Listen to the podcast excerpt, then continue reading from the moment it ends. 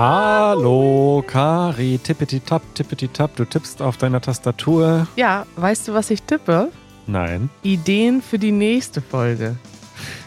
Du musst im Moment leben, Kari. Jetzt nehmen wir diese Folge auf. Da kannst du nicht schon Ideen für die nächste. Ja, aber ich hatte gerade auf dem Fahrrad eine Idee. Und das ist doch schön. Wir haben heute so viel Inhalt für diese Sendung, dass wir jetzt schon die Ideen in, in äh, die Notizen für die nächste Sendung schreiben. Das ist doch erstmal für unsere ZuhörerInnen ideal. Die wissen, jetzt kommt richtig was. Content, Content, Content. Weißt du, was noch für Content ansteht diese Woche? Ähm, weiß ich nicht. Was, äh, du? Wir machen einen Livestream. Ach ja, boah, schon wieder ganz vergessen. Ne? Diese Woche ist so voll. Manuel, am Freitag fahre ich ja weg und vorher wird noch richtig fett produziert. Drei Podcast-Episoden, zwei, nee, drei Videos müssen noch fertig gemacht werden. Und dann habe ich noch Meetings, Meetings, Meetings. Das Nicht zu vergessen der Livestream. Ach ja, der geht, gehört ja zu den Videos. Ach so.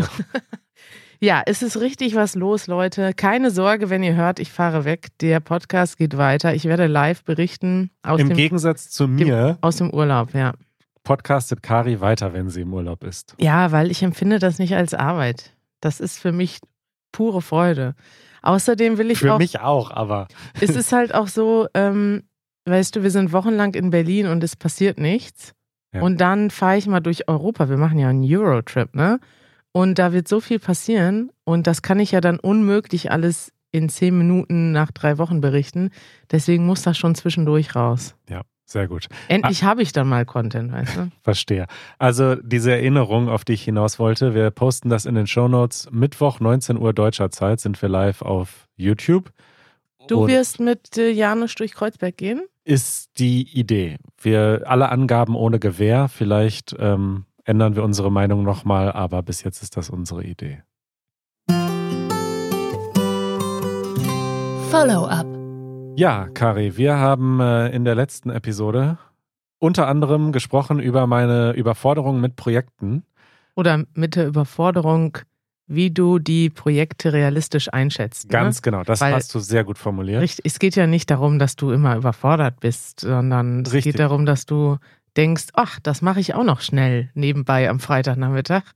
Und dann bist du aber noch Sonntagabend damit beschäftigt. Und ich war wirklich überwältigt, denn wir haben so viele Leute in unserer Community, die sich auskennen mit den verschiedensten Themen. Also Ja. ich weiß nicht, es ist vielleicht keine Überraschung mehr, aber für mich ist es auch nach drei Jahren Podcasten immer noch so eine leichte Überraschung, dass sich das Leute anhören. Also ich weiß das natürlich, ich weiß das auf rationaler Ebene, Ja. aber wenn dann sowas ist, ich dann sowas erzähle und dann so viele Kommentare, E-Mails, Discord-Nachrichten kommen mit Leuten, die richtig gute Ideen haben, die ihre eigenen Erfahrungen teilen.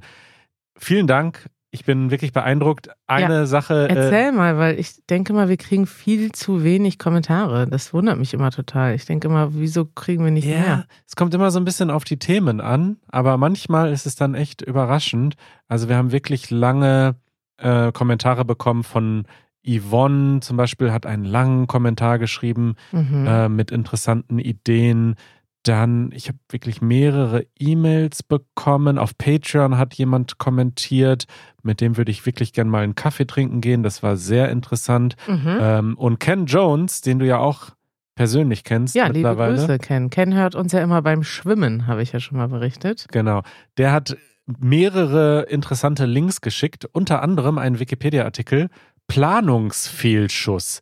Auf Englisch Planning Fallacy ist die Tendenz von Menschen und Organisationen zu unterschätzen, wie viel Zeit sie zur Vollendung einer Aufgabe benötigen. Ja, guck mal, das ist gar kein Phänomen, was nur dich betrifft. Da Richtig. gibt es sogar schon einen Wikipedia-Artikel dazu. Ja.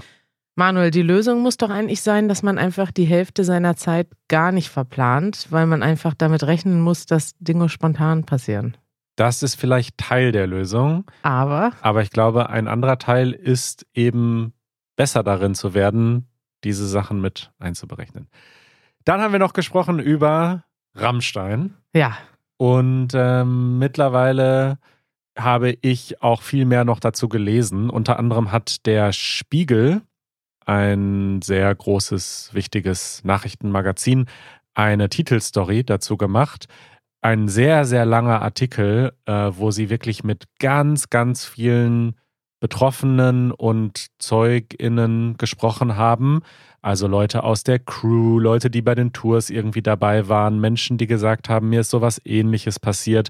Und es ist doch wirklich gruselhaft, furchtbar erschreckend. Ich habe den ekelhaft. Artikel nicht gelesen, aber ich habe ihn, ach, ich habe viele Leute darüber sprechen sehen oder sprechen hören. Ähm, ja, soll ich Ja. den auch lesen oder ist das eher Da ist jetzt nichts Neues mehr drin, wenn du zum Beispiel dieses Re Rezo-Video, das hattest du ja noch äh, empfohlen, wenn du das geschaut hast, hast du im Grunde die gleichen Informationen, aber mhm. ich finde es dann manchmal in so einer Textform nochmal eindrücklicher. Ich weiß auch nicht. Also die haben halt einfach so hart die Fakten aufgezählt und am Ende kam dann so eine, oder was heißt Fakten? Die Anschuldigungen, muss man ja sagen, und die, die Gespräche, die sie geführt haben mit den Leuten, die dazu berichtet haben.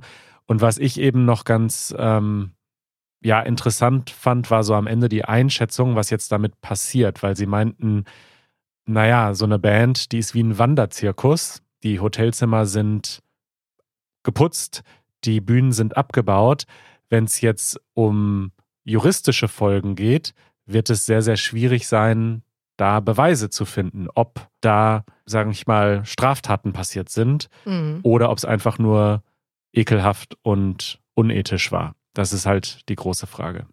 Ja, und es gibt ja auch bisher keine Anklage. So- Also so, das heißt, eigentlich, wahrscheinlich wird es juristisch keine Folgen geben, sondern die Frage ist jetzt, wie geht die Community damit um? Klar, außerhalb der Rammstein-Fan-Bubble gibt es einen großen Aufschrei und Leute finden das, also es gibt ja Sachen, die sind Vorwürfe, es gibt ja Sachen, die sind, also da kann man schon sagen, okay, das passiert ja wirklich. Es bestreitet ja keiner, dass es da zu sexuellen Handlungen kommt und dass es da auch regelmäßig zu sexuellen Handlungen kommt, bestreitet ja auch keiner. Das Einzige, was Rammstein ja abgestritten hat, ist, dass das, ähm, dass Leute quasi betäubt wurden oder Mhm. extra mit Drogen gefügig gemacht wurden. Alles andere ist ja bisher gar nicht bestritten worden. Und das alleine, was jetzt auf dem Tisch liegt, finde ich schon schlimm genug. Also es ist einfach, es ist zwar, wie du letztes Mal gesagt hast, keine Überraschung, aber es ist trotzdem ekelig, dass quasi Frauen, jung, sehr junge Frauen massenhaft in Situationen gebracht werden, wo sie gar nicht wissen, was auf sie zukommt und dann halt, klar, ganz oft vielleicht äh, freiwillig mitmachen, aber dann doch in einer gewissen Drucksituation sind und das ist dann eben irgendwie das Schlimme und das Eklige, weil das muss ja auch nicht sein. Und Ja. ähm, ja, die Frage ist jetzt, wie die Fans damit umgehen. Und bisher sehe ich ehrlich gesagt nur volle Stadien. Und es gibt ja auch so Interviews mit den Leuten, die jetzt in München beim Konzert waren, wo die meisten Leute sagen, ja, die Musik ist ja trotzdem geil. Ja, und was ich nochmal sagen möchte, also ich habe gesagt, dass das für mich keine Überraschung ist und damit meinte ich, dass dieser Till Lindemann jetzt mir nie so als besonders sympathischer oder einfühlsamer Mensch vorkam. Was, denke ich, schon überraschend ist, ist, dass da scheinbar so ein System existiert hat, wo mehrere Menschen man muss fast sagen, Vollzeit daran gearbeitet haben, dem diese Frauen zuzuspielen und dann irgendwelche Securities ihnen die Handys weggenommen haben und die mehr oder weniger davon abgehalten haben, dann aus diesen Situationen sich zu entziehen. Und das ist doch schon wirklich krank und überraschend. Also das ist mir dann auch erstmal noch klar geworden, als ich diesen Artikel gelesen habe, dass das eben nicht nur die Handlungen eines einzelnen Menschen waren, sondern dass da richtig viele Menschen einfach involviert waren. So. Wenn ihr noch nicht wisst, worum es geht, googelt mal Rammstein. Und wir haben ein äh, Video, das wir euch nochmal verlinken können. Das ist von Rezo, ein deutscher YouTuber, der schon öfters Videos, also der macht eigentlich eher Gaming und TikTok-Reactions und äh, irgendwelche Spaßvideos, aber macht auch regelmäßig gesellschaftliche und politische Inhalte und ist dadurch auch schon sehr bekannt geworden in Deutschland. Der, es gibt viele Videos äh, zu dem Thema, aber da finde Ja. ich, der hat immer, der ist auch sehr faktenbasiert und verlinkt Artikel dazu. Guckt euch das mal an, wenn euch das Thema interessiert. Und eine Sache, die noch so ganz grob in diesen Zusammenhang passt oder zumindest mich auch schockiert hat, auch wo du gerade sagtest, also wie gehen jetzt die Fans damit um und bis jetzt sind die Stadien weiter folgen. Die Tour geht weiter, das Label arbeitet weiter mit der Band zusammen und so weiter. Es gab eine Umfrage in Deutschland unter jungen Männern, und zwar Männer zwischen 18 und 35 Jahre. Hm, Und da gehörst du auch noch zu, Manuel. knapp. Noch bist du junge, ein junger Mann. Noch bin ich ein junger Mann. Nächstes Jahr bist du ein Mittelaltermann. Ja, ähm, da kam bei heraus unter anderem, dass 33 Prozent, ein Drittel aller jungen Männer in Deutschland, finden es akzeptabel, wenn im Streit mit der Partnerin gelegentlich die Hand ausrutscht. Was? Also Nein. Gewalt, doch, war sogar in der Tagesschau gestern, Gewalt gegenüber Frauen finden scheinbar 30 Prozent? 33 Prozent der jungen Männer in Deutschland akzeptabel. Außerdem kam da noch äh, bei heraus, dass äh, bei sehr vielen äh, Männern diese alten Rollenbilder vorherrschen, dass sie ihre Aufgabe darin sehen, das Geld zu verdienen, während sich die Frauen um den Haushalt kümmern müssen und so. Und ich weiß nicht, manchmal frage ich mich, ob wir so ein bisschen in einer Bubble leben, hier so in Berlin Mitte und denken, boah, wir sind irgendwie schon relativ weit, was Diversität betrifft und Akzeptanz und, und so weiter. Und dann merkt man, hm, es ist noch nicht überall so weit. Ja, es ist wirklich traurig. Ne? Also fast die Hälfte fühlt sich davon gestört, wenn Männer ihr Schwulsein in der Öffentlichkeit zeigen. Ja. Das ist ja schrecklich. Das ist ja irgendwie, das sind ja krasse Zahlen. Es tut mir leid, dass ich die Woche hier mit so schlechten Nachrichten beginne, aber es passte irgendwie so in das Bild mit diesen Rammstein-Fans, die jetzt irgendwie die Band verteidigen und sagen, ja, Selbstschuld und so weiter. Das hat ja Rezo auch äh, in dem Video gut behandelt, diese Argumente, Ja, warum ja. das alles gar nicht so schlimm ist und warum die Frauen eigentlich selbst schuld sind und so weiter. Ich weiß nicht, also man verzweifelt so ein bisschen. Ja, oder man muss einfach weitermachen, darüber zu sprechen. Ja, aber das habe ich ja auch gesagt letzte Woche, dass es am meisten schockiert mich noch einfach, also es schockiert mich fast noch mehr, wie die Leute damit umgehen, dass es auf Twitter so einen krassen Hass gibt, dass es Ja. irgendwie in den sozialen Medien richtige Hetzkampagnen gegen die Frauen gibt, äh, die da was sich getraut haben zu sagen. Es ist einfach, das finde ich einfach das Traurigste an der ganzen Geschichte.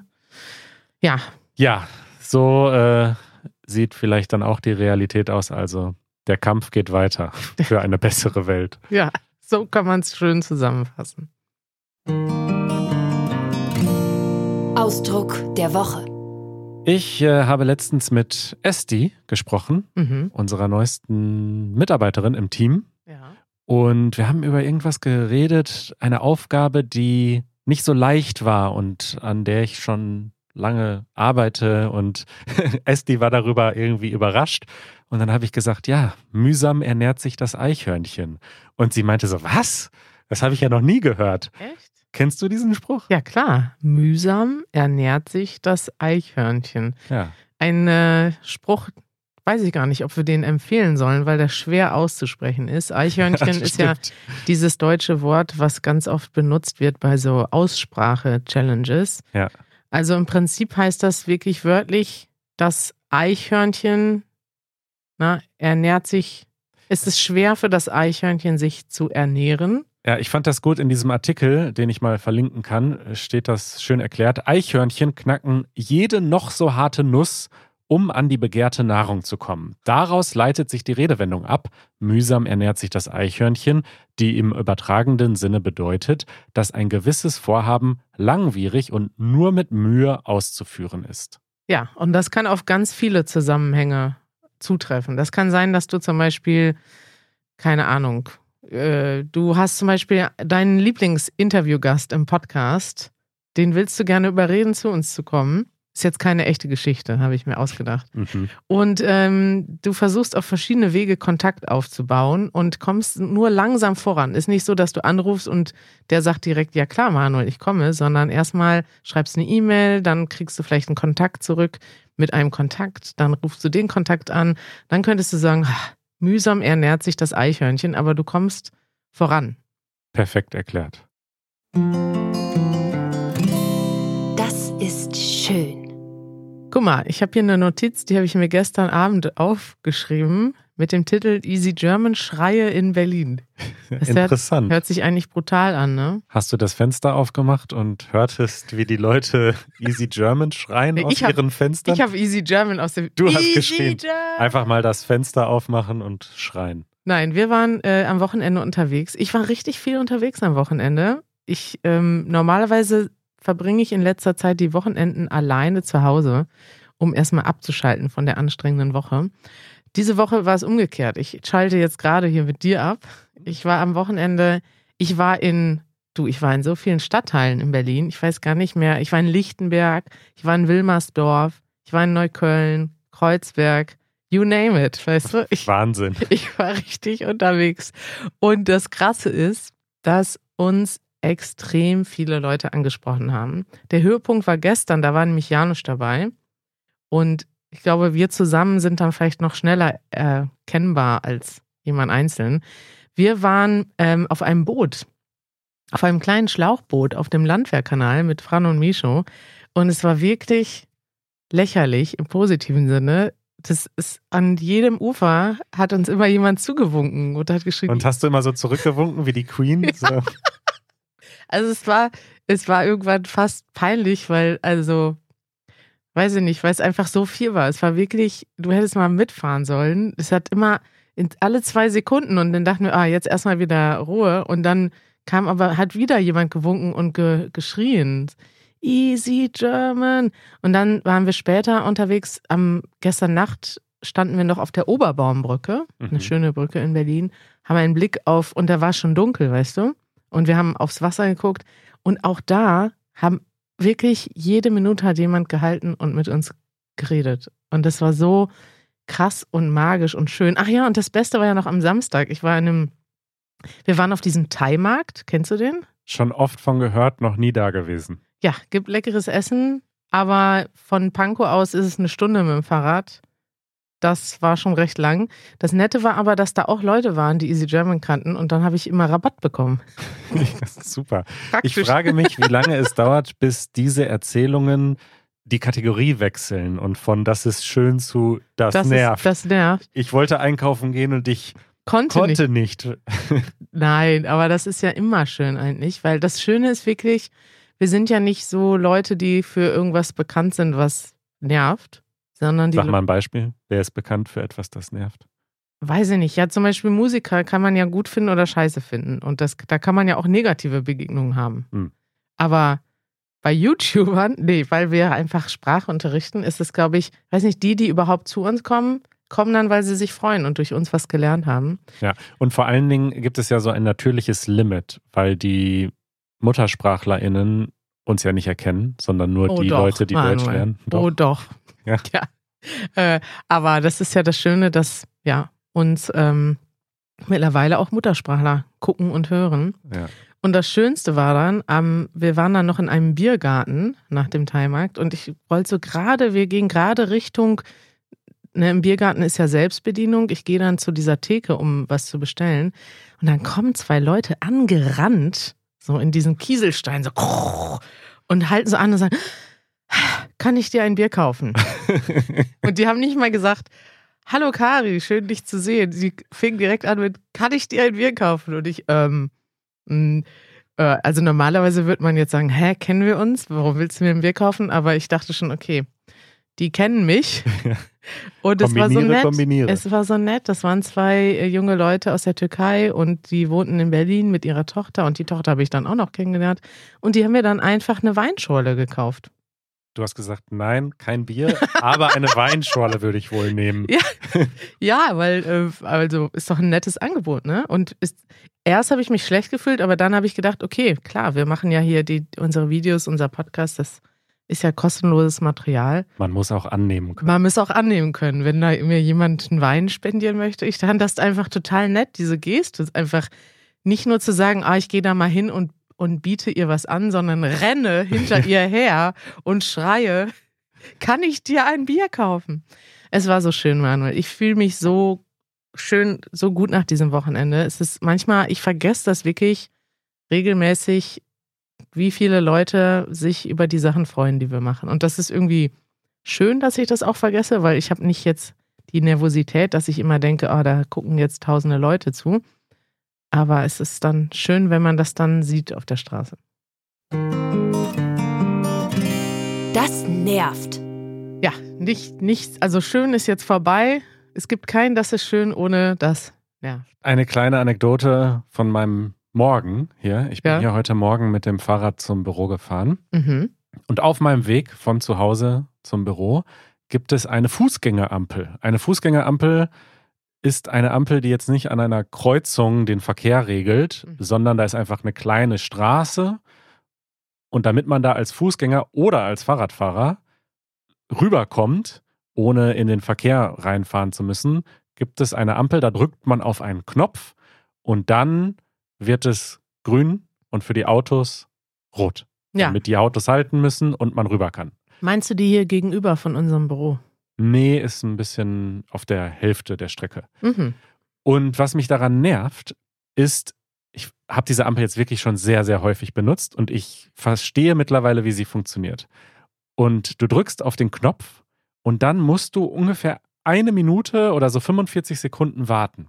Echt? Und dann wird es rot für die Autos und man selbst bekommt grün. Und ich habe lange untersucht, ob da irgendein System besteht, ob zum Beispiel diese Wartezeit nur dann gilt, wenn da gerade noch Autos kommen oder vielleicht nur dann gilt, wenn gerade schon jemand gedrückt hatte, also die war gerade schon auf grün, dass dann sozusagen erstmal eine Phase ist, wo wieder Autos fahren dürfen. Aber nein, sie hat einfach eine eingebaute Wartezeit von diesen 45 Sekunden. Hast du da mit einer Stoppuhr daneben gestanden? Nein, ich weiß, die genaue Zeit weiß Du hast ich nicht. mitgezählt. Aber es ist so eine Wartezeit und die ist einfach dumm. Warum springt die nicht einfach sofort auf grün und beziehungsweise erst auf rot bei den Autos und dann auf grün für mich, ja. wenn man da drauf drückt? Es macht doch überhaupt keinen Sinn. Ich verstehe es, wenn sie sagen, okay, Dann nachdem sich. einmal grün war, ist erstmal eine kleine Pause. Du kannst dann nicht sofort wieder grün machen, weil dann könntest du dich da ja hinstellen und quasi die Straße sperren, indem du da immer drauf drückst. Wäre eine Alternative für die letzte Generation.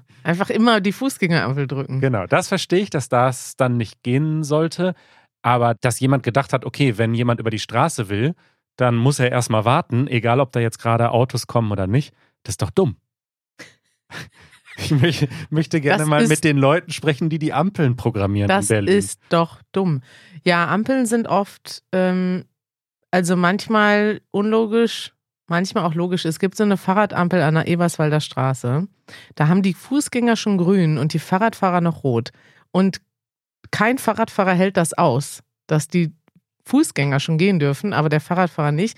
Also fahren alle los. Es gibt Mhm. aber eine Logik dahinter, weil dann kommt nämlich die Tram Mhm. und die biegt ab. Und die Fahrradfahrer fahren regelmäßig in die Tram rein. Boah, das ist richtig gefährlich. Richtig. Und es ist also, das ist aber das Problem, weil wenn dann so doofe Ampeln sind wie deine, denken die Leute, ah, das ist eh nicht logisch hier. Mhm. Ich fahre jetzt los, weil es sieht ja aus, die Fußgänger dürfen gehen, wieso darf ich nicht gehen? Mhm. Und äh, in diesem Fall ist es aber, ja, es, in diesem Fall ist es, ich habe wirklich, früher bin ich da auch öfters drüber gefahren, man muss es dann selber dreimal lernen, ne? wenn man kurz vor der Tram steht und dann weiß man, okay, die Ampelschaltung ist doch manchmal logisch.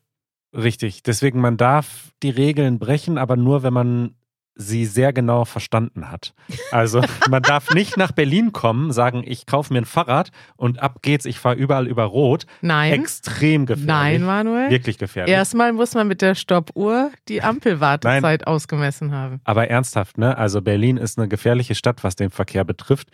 Und man muss die Ampeln erst verstehen, wie du schon sagst. Also manchmal denkt man das total unlogisch und dann kommt aber die Tram noch um die Ecke Mhm. und dann gibt es so dumme Fußgängerampeln wie auf meinem Weg. Was machst du? Ich würde jetzt gerne noch wissen, was ist deine Lösung? Wartest du oder fährst du über Rot?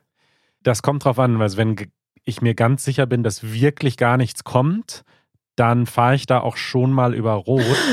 Aber man muss dazu sagen, dass ich jetzt häufig mit dem Hund am Fahrrad unterwegs bin und da fahre ich doch deutlich vorsichtiger und äh, Mhm. defensiver. Da halte ich im Zweifel dann doch lieber.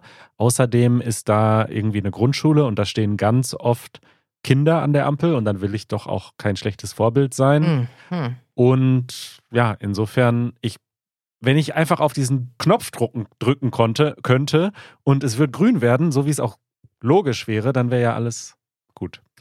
Ja. Das sind so die kleinen Dinge im Leben. Ja, über die wir uns hier. Die First World Problems von Berlin. So sieht's aus. Eure Fragen. So, Kari, äh, die letzten Minuten nutzen wir mal wieder, um ein paar Fragen zu beantworten. Schön. Vielleicht auch nur eine, je nachdem, wie schnell wir sind. Die erste Frage kommt von Alexandra und sie schließt an an ein Video, das gerade herausgekommen ist auf unserem Ah ja. YouTube-Kanal. Hallo Kari, hallo, hallo Manuel und hallo Janusz. Ich habe eure Episode mit den Kindern gesehen. Diese Episode hat mir wirklich sehr gut gefallen und ich habe eine Frage. Welche Spiele habt ihr in äh, eurer Kindheit gespielt? Also was habt ihr zum Beispiel draußen gemacht? Liebe Grüße, Alexandra. Oh, das ist ja schön. Die, das ist ja erst gestern Abend rausgekommen, das Video. Ja. Schön. Wenn ihr Lust habt, das mal zu gucken auf YouTube, unser Video, das heißt ähm, Essenssachen, die Kinder lieben und hassen oder Foods that German Kids hate and love. Also es gibt ganz viele Essenssachen und Janusz redet mit Kindern wirklich sehr süß und die Kinder müssen die Essenssachen bewerten. Ja. Spiele deiner Kindheit. Topf schlagen? Das, Okay. ist, das ist aber ein Spiel, was man nur beim Kindergeburtstag spielt. Ach so. Ja. Gut, stimmt. Das ist eher ein Kindergeburtstagsspiel. Also da kriegt man die Augen verbunden und muss mit einem Löffel auf dem Boden rumkriechen und um sich schlagen, bis man einen Topf gefunden hat, während die Umstehenden heiß oder kalt rufen, je nachdem, ob man dem Topf näher kommt oder kälter. Und unter dem Topf liegt eine Süßigkeit. Im normalen Leben habe ich übrigens gestern erst gespielt mit meinem Patenkind äh, Verstecken. Ja. Tolles Spiel. Viel, ne? Verstecken. Mhm. Ja, also man versteckt sich, die anderen müssen suchen. Gibt es, glaube ich, in allen Ländern. Mensch auf Erden fällt mir gerade ein. Das haben wir in der Grundschule oft gespielt. Das kenne ich nicht. Was Kennst ist du das? das nicht? Dann ist, das ist so, alle müssen, du, du darfst den Boden nicht berühren. Und dann musst du dich halt von Tisch zu Tisch springen oder sowas. Ah, Aber du kannst auch auf den Boden gehen. Es ist aber einer, der ist blind und der muss quasi hören oder rausfinden, wenn immer jemand den Boden berührt. Und es ist so, wenn halt, also die Leute müssen, du, du kannst quasi Leute fangen, indem du blind rumläufst und Leute versuchst zu berühren. Und klar, dann, wenn du zum Tisch kommst und ich stehe auf dem Tisch, dann will ich natürlich schnell weggehen. Also entweder kannst du das leise machen mhm. und dann zum Beispiel schnell runter und wieder hoch. Die Person hat dieses Wort und kann dieses Wort sagen, Mensch auf Erden. Also du hast quasi zwei Möglichkeiten, die Leute zu fangen. Entweder dadurch, dass du sie berührst oder dass du, wenn du hörst, wenn du denkst, dass jemand den Boden berührt, sagst du, Mensch auf Erden. Und dann äh, ist unter anderem, unter Umständen ist dann vielleicht jemand gestorben, weil er gerade in diesem Moment den Boden berührt hat. Voll spannend. Habe ich noch nie äh, gehört von diesem Spiel. Ja, dann erzähl mal ein Spiel aus deiner Kindheit. Können wir das mal auf unserem nächsten Team-Meeting spielen? Hier im Büro? Ja, das, das können wir machen. Ja. Ja. Nee, ansonsten äh, Fangen natürlich, auch ein Klassiker. Äh, Schweinchen in der Mitte. Oh ja, da werfen sich zwei Leute einen Ball oder kann auch irgendwas anderes sein zu, eine Flasche und einer Eine Flasche. Genau. Zwei Leute werfen sich eine Flasche eine zu. Plastikflasche, irgendwas Weiches. Also äh, Ja. Flasche ist nicht so gut, stimmt. Ein Ball oder was auch immer und einer ist in der Mitte und muss versuchen, den abzufangen. Ja. Und dann ist der, der geworfen hat und es nicht geschafft hat, quasi den Ball so zu werfen, dass er nicht abgefangen wird. Dann ist der das Schweinchen und muss in die Mitte. Warum Schweinchen? Weiß ich auch Wissen nicht. wir nicht. Wahrscheinlich, weil man so grunzt dabei. So, oh nein, ich habe ihn schon wieder nicht gefangen. Genau, bestimmt. Also es gibt ein Schweinchen in der Mitte und diese Person in der Mitte muss versuchen, den Ball, nicht Flasche, also ich würde sagen, man benutzt Ball. Ja. schon eher oder Ball. Kissen oder so. Irgendwas Weiches. ja irgendwas Weiches zu fangen und die zwei anderen Leute, die außen stehen, müssen versuchen, das so zu werfen, dass die Person das nicht fängt. Ja, aber es darf auch nicht auf den Boden fallen. Wenn du es wirfst und die andere Person fängt es nicht, ist auch dann nicht in Ordnung. Richtig. Was ist mit ähm, Räuber und Gendarmen? Wie geht das nochmal? Weiß ich auch nicht. Ich kenne nur noch den Namen. Stimmt, Räuber und Gendarm. Also ich glaube, dass eine Gruppe sind die Räuber und die müssen fliehen und die andere Hm. Gruppe sind die Gendarme und die müssen die fangen oder finden. Ja, also hier steht, es ist eine Kombination aus Ver Verstecken und Fangen Stimmt, genau. Da muss man sich verstecken und dann darf man aber noch wegrennen, wenn die Person kommt. gefunden hat. Oh, geil. Geil, ne? Ja, das haben wir oft gespielt. Ich muss auch sagen, so Kinderspiele machen extrem viel Spaß und es ist ein bisschen schade, dass man als Erwachsener aufhört, die zu spielen. Zum Beispiel auch Trampolin. Wieso ist Trampolin hauptsächlich ein Kindersport? Es macht so viel Bock. Gibt's doch auch als Erwachsenensport. Ja, stimmt. haben wir vergessen, in unserem Top- oder Flop-Sport ist Mord Top. top, ist ein Mega Top-Sport. Haben wir, glaube ich, auch erwähnt. Manuel, wir können doch mal ein Spiel in der Mitte machen für Kinder. Ja. Und dann laden wir unsere Zuschauer und ZuhörerInnen ein. Du veranstaltest ja häufig äh, eine Schnitzeljagd, zum Beispiel bei unseren Teammeetings oder auch bei der Summer School. Mhm. Das ist ja ursprünglich auch für kind Kindergeburtstage gedacht. Super, Macht aber mega viel Spaß auch als Erwachsener. Genau, das haben wir bei unserer Summer School gemacht. Werden wir dieses Jahr wieder machen, dass man nämlich, man muss durch Berlin gehen und dabei Aufgaben lösen und auch mit Leuten auf der Straße sprechen. Ja. Das könnten wir irgendwann mal auch serienmäßig anbieten, ne, Manuel? Die Serienmäßig. Easy German Schnitzeljagd. Wir haben noch viele Ideen. Kari, ich freue mich. Ähm, wir sehen uns Mittwoch live auf YouTube, äh, dann Samstag hier wieder im Podcast und wir produzieren für euch nonstop. Nonstop wird hier produziert. Bis bald. Ciao.